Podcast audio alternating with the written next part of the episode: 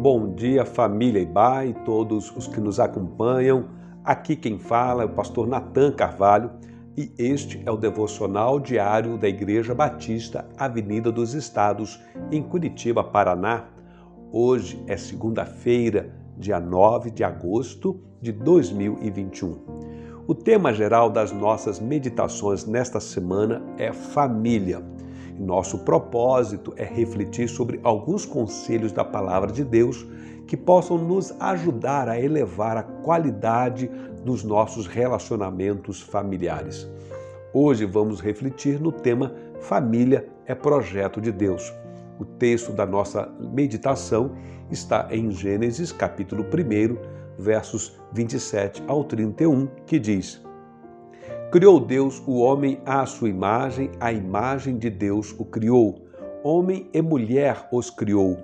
Deus os abençoou e lhes disse: Sejam férteis e multipliquem-se, encham e subjuguem a terra.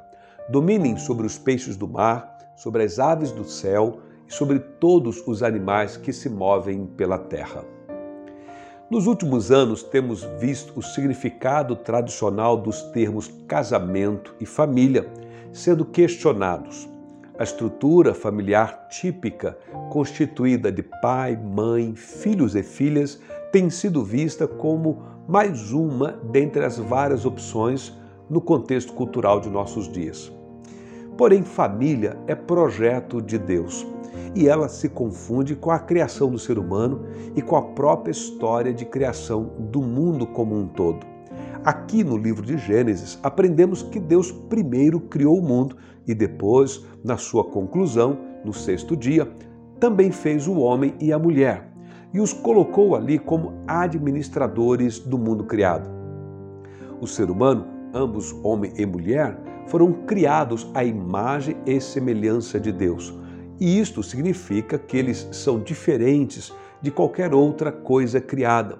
São parecidos com Deus e portadores da imagem divina. Significa que eles foram capacitados para administrar toda a criação segundo os propósitos de Deus.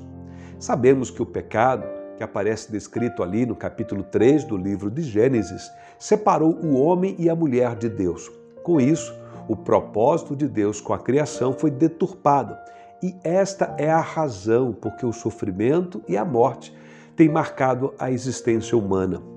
Porém, o fato do pecado não invalida a verdade de que quando o homem e a mulher se voltam para Deus e buscam a realização da vontade de Deus em suas vidas, eles desfrutam de muitas bênçãos.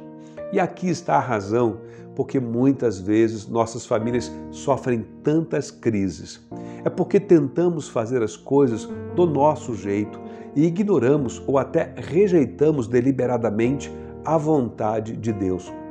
Mas família é projeto de Deus e, portanto, somente quando compreendemos isso e procuramos edificar nossas famílias segundo o projeto original do seu projetista, que é Deus, é que então temos a chance de desfrutar de uma família abençoada e feliz, conforme os planos de Deus.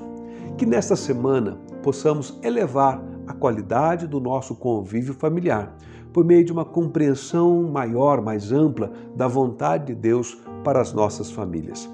Desejo a você uma abençoada segunda-feira.